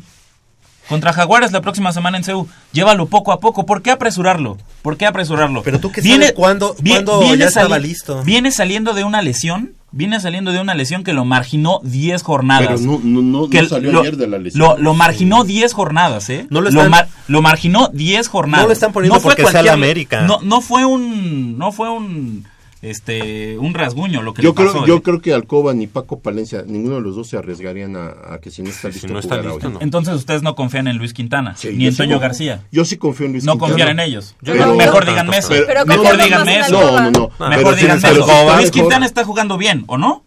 ¿Me, pueden- ¿Me van a negar que Luis Quintana está jugando bien? Mm, Sí está jugando Pero bien, sus errores, ¿no? pero todavía la defensa no encuentra la coordinación en los O movimientos. sea, ¿tú crees que, sea, que todavía ya lo, dieron de alta el lunes y dijeron ya, pues el- no, o sea, esto ya viene, ya tiene un proceso. Ya hubo juegos previos en los que él ya estuvo con, con la sub-20, ya estuvo eh, entrenando al parejo que, el- que los demás, el demás cuadro. Así que yo no creo que en este momento así como que, ah, pues lo metemos porque es contra la América. No, se dieron, se dieron las circunstancias y a lo mejor él mismo no se, ten- no, no se arriesgaría ni arriesgaría al equipo. Se hablaba de que la Pero, jornada... pero ¿te consta que ha jugado con la sub-20? Sí, Sí. sí, ha jugado con la jugado. sub-20. ¿Cuándo? No sé, la No sé, no- no- déjame no- hablarle. no o sé. sea, en las últimas semanas. Yo creo que sí. Y si, voy a- si reviso ahorita las alineaciones de la sub-20... No, no te damos Revísalas. nada. No te vamos a dar No, nada. es que... Revísalas, es- es- es que- revísalas. Eh, No, eh, es, es que, bueno, es, que es que usted- es que ustedes creen Él que, lo ha es que dicho, ustedes que ha creen estado que, con la que- que sub-20. ya... No, No, o sea, por favor, Jacobo lleva un por favor. proceso. Pero tampoco tú has recuperación. estado en los entrenamientos. No, y ustedes tampoco. Lleva un proceso. Por eso, O sea, por, la por lógica, recuperación. por lógica, yo diría, pues, no, no, ¿Cómo- saca- cómo no lo acaban de dar de alta. ¿Cómo sabes cómo ha ido el proceso? Pues No porque sabes. si hoy lo tienen considerado quiere decir que ya tiene por lo menos tres semanas que está entrenando. ¿Y, por qué entonces no, qué qué no debutó hace tres semanas? ¿O hace dos? No, ¿O hace una? Si ya llevaba dos semanas entrenando, ¿por qué no debutó porque este, precisamente este, contra Porque tenía que agarrar ritmo, tenía que eh, ah. meterse otra vez ¿Y cómo sabes que ha agarrado el ritmo? Bueno, ¿Y tú eh, cómo sabes? Que el, ha agarrado el ritmo? Porque el entrenador le tiene la confianza de... No, no, no, no. Una, cosa es confianza del entrenador y otra cosa es ritmo de juego. ¿Cómo sabes que Gerardo Alcoba ya tiene ritmo de juego? ¿Y cómo no? Eh, no, yo, sé porque no ha jugado 10 jornadas. Yo por eso sé que no tiene ritmo de juego. ¿Cómo sabes tú que sí lo tiene para jugar contra con, América? Eh, porque lo están alineando, porque lo están considerando. No, si la no, no, no, ¿Cómo lo la... no, no te salgas con la. Ah, porque ya lo están poniendo ahí. Pues No, no, no. ¿Cómo sabes tú que tiene ritmo de juego? Yo te pues lo puedo No hay un. Sin haberlo ah, visto. ¿Cómo sabes? No me lo aseguro. No hay un aparato que mide. Porque no ha jugado 10 jornadas, Polo. No ha jugado 10 jornadas. Tú mismo te contradices tiene que el tenga proceso, el, proceso el proceso de recuperación incluye jugar partidos no tan exigentes y entonces ese proceso de rehabilitación ¿Cómo sabes no lo hemos que visto ¿cómo tú sabes ni yo? que tiene ritmo de juego? Y estoy seguro. ¿Por qué lo has, no, no, no, claro, no, no que esté seguro. ¿Cómo sabes que no lo tiene? Porque no ha jugado 10 con... Polo, es sentido si común. Ha jugado, Polo, si ha jugado. Polo, tienes si experiencia, eres un veterano en el mundo del fútbol. Ha jugado, eres con entrenador. Revisa su 20, Polo, eres revisa casi casi un entrenador vale, certificado por FIFA, por UEFA. Me sorprende que me digas revisa esto. Tu Polo, eres un viejo lobo de mar. No le pides nada a Víctor Manuel Bucetich ni a Manuela Puente. ¿Cómo es posible que me digas eso, Polo? Ah, está en ritmo. Polo, ritmo. Polo, por favor. Ve, ve, ve, tu sub-20. Okay. Bueno, esperemos que sí. Es, sentido común, Polo. Ah, entonces, entonces, sentido común. Estás contradiciendo. Entonces, cuando ya se viene es alinearlo de hoy a mañana. O sea, de repente. Sí, pues. Polo, sentido común. No, el sentido común. Ya lo dieron de. Que para poderlo contemplar es que ya llevó un proceso de rehabilitación física y ya empezó a hacer fútbol y no, ya. Es que apenas no, están cerrando los puntos. Ahora él podría jugar. Precisamente lo tiene que hacer con el primer equipo. Con el primer equipo. No, pero es que ustedes creen, creen, que entrenar, entrenar una semana ya está bien para jugar. Pero ¿cuántos años no. lleva entrenando una semana? ¿Cuánto lleva entrenando? ¿Tú sí sabes? Pues yo, no sé, ustedes saben. Es que ustedes, es que ustedes aseguran todo. Ah, no, es que ya, ya va a jugar. No, que sí. Pero por, qué, ¿por qué se apresuran a decir que ya puede? ¿Por qué se apresuran? ¿Tú quieres que juegue quién? ¿Quintana? ¿Quintana? Ok. Con Quintana, con Verón, ¿cuáles son las expectativas de Pumas Paradera? No, no, no, no nos vamos a poner... No, es que las expectativas del equipo no cambian por una u otra persona. No, cambian. Sí eso. Y en la defensa y en la defensa aún, con Ismael Sosa, eh, todavía en Pumas, las expectativas para este partido no van a cambiar. Segundo gol de Santos es culpa de Quintana. Viene un despeje, no sabe medir. Llega tarde al, al salto con el delantero, que era Tavares peina y deja solo, y deja uno contra uno a Verón con el, con el y que. Verón ahí también es y que Verón ahí sí se quedó para. Es que juega más la experiencia, por ejemplo, de Alcoba, quizá no tenga el ritmo que está jugando Quintana, pero sí tiene más experiencia que Quintana. Bueno, pero no no nos vamos a meter en, en quién conviene que entre o no, porque si no Quintana lo está haciendo bien. Sí. Pero no no todavía Quintana es momento en el que no, hace una buena dupla con Verón. No hay hay, hay, hay, y mira, el sistema de Paco Palencia, si se han dado cuenta, Verón en este nuevo sistema siempre se va al ataque. No sé si se han dado cuenta. Sí. Va al ataque. Y siempre dejan a la defensa uno contra uno. Pero es parte, ¿no? Es parte del sistema, ¿no? Ahí ese uno contra uno, este Quintana no tiene la experiencia de una alcoba para, para saber contrarrestar. Yo le he visto dos fallas tremendas a Quintana por, por no eso, pero no, no estamos, no estamos cuestionando no, ahorita está en un proceso ni, a, perfecto, va muy bien, va muy bien Quintana. Y es la consolidación. Y yo te, voy, te, lo puedo apostar que yéndose Verón se queda en la central Alcoba con Quintana, porque es el natural. Quintana es el natural que va a sustituir a Verón. Y qué bueno que está jugando. Pero hay jerarquías y hay, y hay futboles. Ya vámonos a otra línea. el, miércoles contra Atlas llegué como 7, 20, 7 y media al estadio. Estaba vacío el estadio, eh, 7, 27 y media de la noche estaba vacío. Sale, sale Paco Palencia del vestidor, sale a, al, a la banca, ah. eh, un servidor estando del lado de, de Palomar, tengo las, están las bancas ahí, ahí abajito, sale Paco Palencia, el estadio vacío. Y a grito pelado. Unos unos eh, compañeros de, de, estadio, digamos compañeros de zona, gente que conoces por ir cada 15 días al estadio, entre tres tipos le gritan, Palencia, ya mete alcoba. Obviamente estadio vacío, Juan Francisco Palencia escucha y, y desde, y desde las bancas hace el gesto y grita, está lesionado y señala, señala la pan- su pantorrilla, la, la de, Ah, la de Palencia.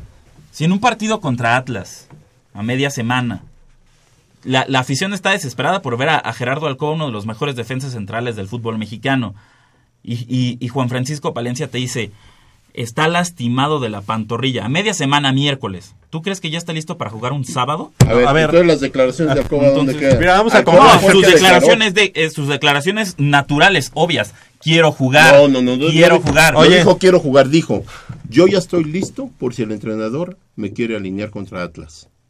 Yo ya estoy listo.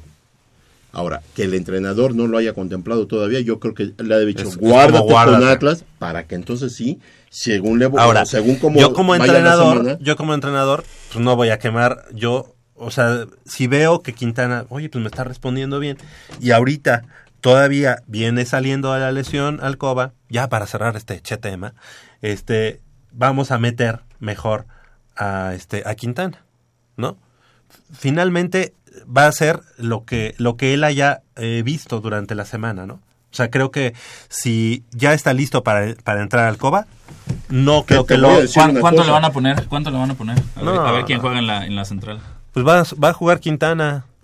yo te Quizá de cambio. Pero ya puede entrar, ¿eh? pero ya puede de entrar. Cambio, de cambio, yo no gastaría un cambio por un defensa central, Yo- por favor. yo por más una- mal que esté jugando Quintana. este, ¿Quién Quintana, no, no, no, ¿Quién no gastaría un cambio en Yo te voy a decir algo, no- nos podría sorprender Paco Palencia, pero lo dudo. Si a él se le ocurriera jugar con línea de 5, hay posibilidad de que jueguen tres centrales, Alcoba, Quintana Polo, y Verón. ¿Cómo va a jugar con línea de 5 si jamás ha jugado así? Bueno, y dije, si nos Si- si pudiera ni siquiera lo ha sorprender- practicado en torne- en partidos de Conca su- Champions. su sistema es 4-4-2, ese es su 4-4-2. Pero bueno, yo sé que hay entrenadores que Pero sí bueno, te- te saben la cambiar. Te- sí te saben cambiar un sistema.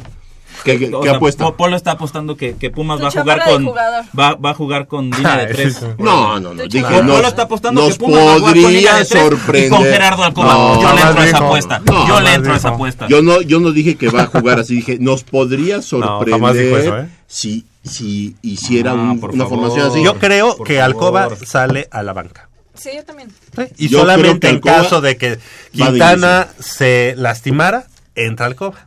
Yo no creo está que le dé muchos, ¿Cu- ¿Cuánto muchos le ponen errores. el desayuno? el desayuno de El desayuno. Que entra la- que, que ya entra. Ustedes que entra Alcoba y yo que sigue Quintana. No, no, va, va a seguir Quintana. Pero de cambio. Nosotros Pero de cambio sí puede estar. de cambio. Y si se lastima o algo, entra, entra Alcoba. Pues es que de cambio, qué O sea- chiste. Si van a apostar, apuéstenle bien. Es que eso fue lo que sin dijimos desde el miedo, sin miedo, órale. Bueno. No que muy seguros de que, uh, no, ya cumplió eso, todo un ahorita- proceso. ahorita y no, en el taco que- de hoy, un proceso de tres apostar. Yo te lo voy a semanas. Ahora, el taco de hoy te lo, inicia te lo en lugar apuesto. de Quintana. Órale, Yo te lo va, ya está. Le- el desayuno. Órale. Oye, este, y otra cosa, la delantera. Eh, ¿Consideras que Matías Britos eh, eh, debe salir como centro delantero nuevamente? por supuesto. Los, A comparación de Eduardo. no, sí, sí, pues, los extremos están bien. ¿A quién pondrías? ¿Pondrías? Yo iniciaría con Gallardo ¿Y y, Fidel? Pablo, y, no, ¿O digo y Pablo Fidel? Barrera. Fí- Fíjate que Fidel eh, ahora está alineando ¿no? atrás de, de este De Britos. de Britos. No se me hace mala la idea, aunque ese, eh, aunque ese puesto supuestamente estaba diseñado para Berjón. Eh, ahorita lo está tomando Fidel. Oye, y que. Saúl Berjón, la verdad es que este No, no da el estirón. O, o será que lo asociamos con la adaptación de, de facto que dio este Abraham González? que tampoco González, me termina a mí de convencer. a mí sí me gusta. Abraham, mucho. Abraham me gusta. Tiene una claridad para mover el balón tremenda. Es un tipo Sí. que sabe dónde están todos parados. De veras, no Pero le cuento a- a fallos. mí- eh, Eh, yo lo veo como un medio. que me cae bien en el mundo, fíjate. ¿Sí? Sí.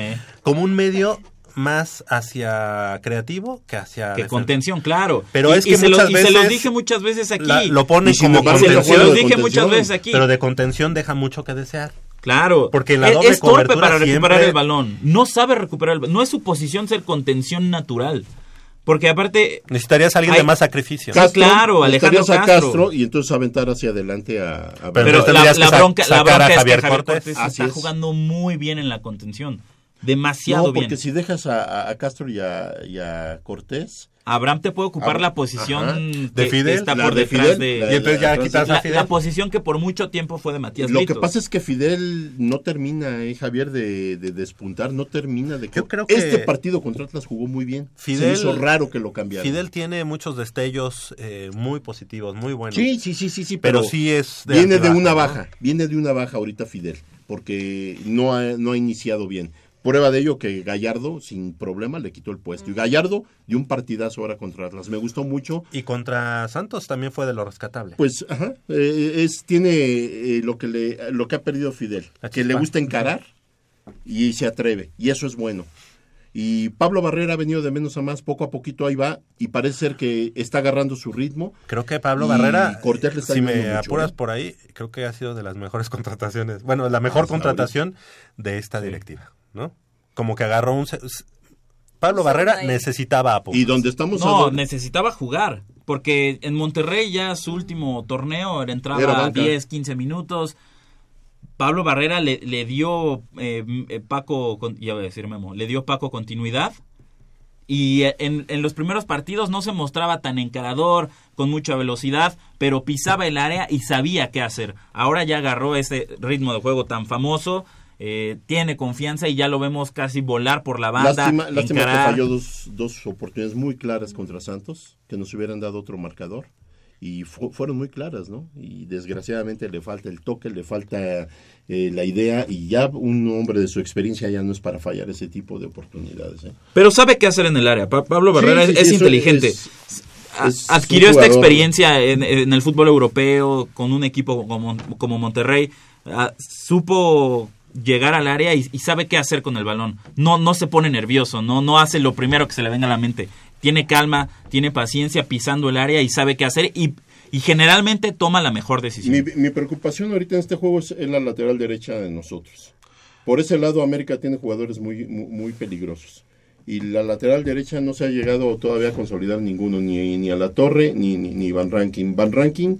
Eh, Ese sí sería una buena apuesta. ¿Quién creen que entre? debe ser No, a la torre. A la torre. Ahí no, ahí no- ahí no hay Pero- duda. Ahí- Van o sea, Ranking ahora sí que ahí no hay apuesta. Pero tú dices que, que es muy bueno al, al sumarse ¿Quién? a la delantera este... Van Ranking. Ah, no, claro. Pero yo les dije, Paco, Paco metió a Van Rankin eh, como en la lateral derecha consciente del daño que le podía hacer. O sea, ya con un gol Con- en contra. ya sí, que- prácticamente. Y, y lo vimos No, contra... no. Lo vimos contra Querétaro y contra Santos.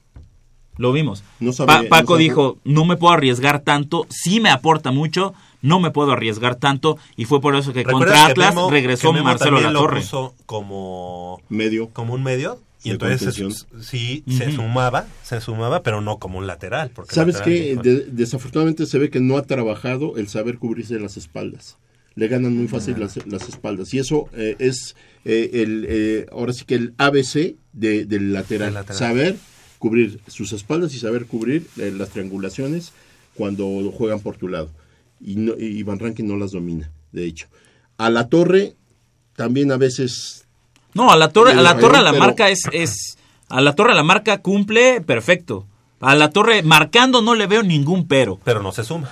Eh, Exactamente, No, no es un- aportando al ataque no tiene mucho. Sí tiene, tiene llegada, tiene, tiene buen toque de balón, te puede meter un buen centro, pero no es algo constante que lo puedas ver los 90 que es cuando minutos más ves a Cortés, recorriendo toda la banda. Porque Cortés tiene que ser recorridos más largos, Sí. Que es el que ayuda a la torre o al lateral derecho en su momento. Ahora, eh, el hecho de que, o sea, Van, Van Rankin es como un jugador que tendrías que meter ya cuando vas ganando, ¿no? pero a la media de contención, A la media de- no a la defensa. Sí, no, y además, como dices, no desperdiciaría yo un, un este, un cambio a. pero para, mira, un pero medio. para medio de contención prefiero a Kevin Escamilla. Ah, Que Van Rankin, Que está prefiero a Kevin que Escamilla. está- que está no, no, su no está empezando, por favor, no, no, no, Polo. eh, escúchame. Campeón del mundo Déjame terminar de 2011. hablar y, su ve- oportunidad. véalo. Sí, sí, está empezando. Está empezando a tener una regularidad con la opor- las oportunidades que le están dando. Sí, sí. Si Kevin Escamilla aprovecha estas oportunidades, no tarda en consolidarse, pero necesita de veras marcar diferencia, que se vea su fútbol. Pero es difícil que, se consolide pero cuando ojo que- tienes aquí a Abraham González. no importa, ese es un buen reto para él, porque en un momento dado no, no so- eh, su competencia es contra to- los medios de contención, en este caso es contra Cortés, contra Abraham González, contra Castro. Entonces, para mí está perfecto que esté le estén dando Y, y ahí y ojo, se ¿por qué, va, por ahí qué se está va. jugando Kevin Escamilla? Porque Alejandro Castro está lastimado Así ahorita. es. Alejandro Castro todavía no está como para... Y, y por eso fue que Luis Quintana eh, em- empezó a ser que titular en la Castro- defensa central. Castro se lastimó, yo creo que no en un partido, ¿verdad? Fue en el juego contra Querétaro, no sé si se acuerdan. ¿O contra qué? Sí, creo No, que fue porque con- incluso él no estaba entrando de, de, de titular. Está, está que creo jugando que la ese defensa es central poco con de- Verón. Ah, es Estaba un, jugando pro- a la es un poco el problema de, de Pumas que no informan bien qué es lo que pasa con los jugadores. No, eh, igual eh, con Alcoba no se sabía qué había pasado con él, con Castro sabemos que está eh, lastimado, pero exactamente qué pasó. ¿Sabes qué, Nayeli? Yo, yo sí coincido muchas veces en como dicen algunos. No le, es que es ocioso día a día decir, ah, hoy amaneció con dolor esto, ah, hoy no le duele, ah, hoy sí le... No, pero- Yo creo al que ese tipo- rival. mira, la lesión de Alcoba, por ejemplo, nadie sabíamos que había tenido que pasar al quirófano. Pensaban primero que era una lesión muy leve. Y ya cuando vieron las, eh, la magnitud de la misma y que, y que no se recuperaba, cuando se metieron más a fondo a ver qué era lo que pasaba, ya fue cuestión de cirugía. Entonces, eso nadie lo sabe. Y una cirugía, en cualquier parte del cuerpo, ya implica un cuidado especial. Entonces, es probablemente está mal o está bien según al gusto de cada persona. Pero sí salir a diario, casi casi a dar un reporte médico, no se me hace así como No, que no, no, muy- no va a salir, no va a salir diario y ay, hoy está tiene tanto depresión, pero sí informar, este pasó esto. arterial Sí, no, no, no. O sea, pero decir lo más importante que haya pasado el jugador está esto, esto y esto y las próximas semanas a ver qué No, pasa. un, un informe semanal. Exacto, un reporte no que- médico no que semanal, diario no salgan. diario. Sí, Fulanito sí, Sí, pues no eres un la NFL. Sí, se no. le pasó, se pasó de tacos. No, digo, a final de cuentas, Pumas tiene un cuadro muy limitado, tiene un plantel limitado. Y bueno, ahorita lo que sobresale y, y- y- y que en otros med- en medios que, que nos tiran muy duro a- al equipo, este reconocen que, bueno, pues que lo, dentro de todo Pumas le está dando oportunidad a los canteranos. Seguro. Y eso es, eso es muy bueno, eso es excelente.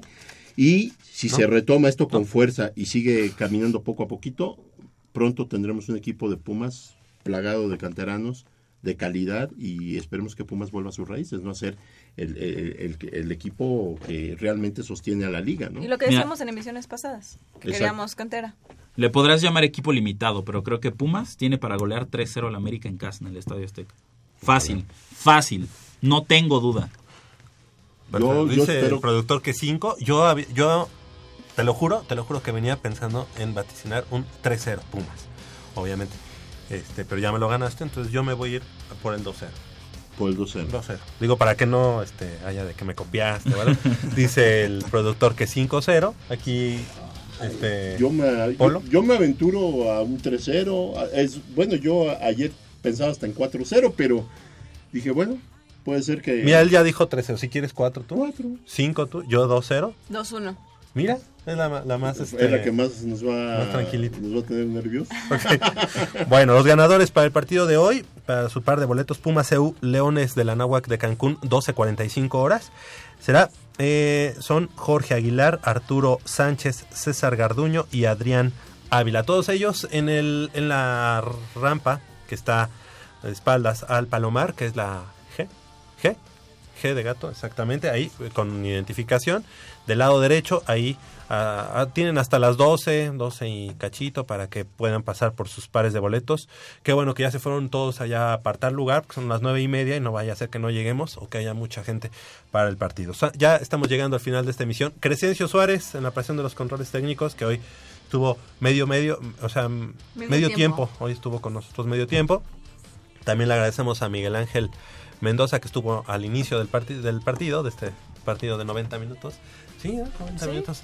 Armando Islas Valderas en la producción y de este lado del micrófono nos, des- nos despedimos. Nayeli Rodríguez, gracias. Muchas gracias y que ganen nuestros Pumas. Gracias, Jacobo Luna. Gracias, e inscríbanse también al Pumatón Universitario, por favor. ¿Va a haber medalla? Eh, esperemos. Pues que ya no cobren entonces. ¿no? Si no van a haber medalla, pues que ya no cobren. Eh, Polo García de León, gracias. Deseando que nuestros Pumas salgan hoy con la victoria.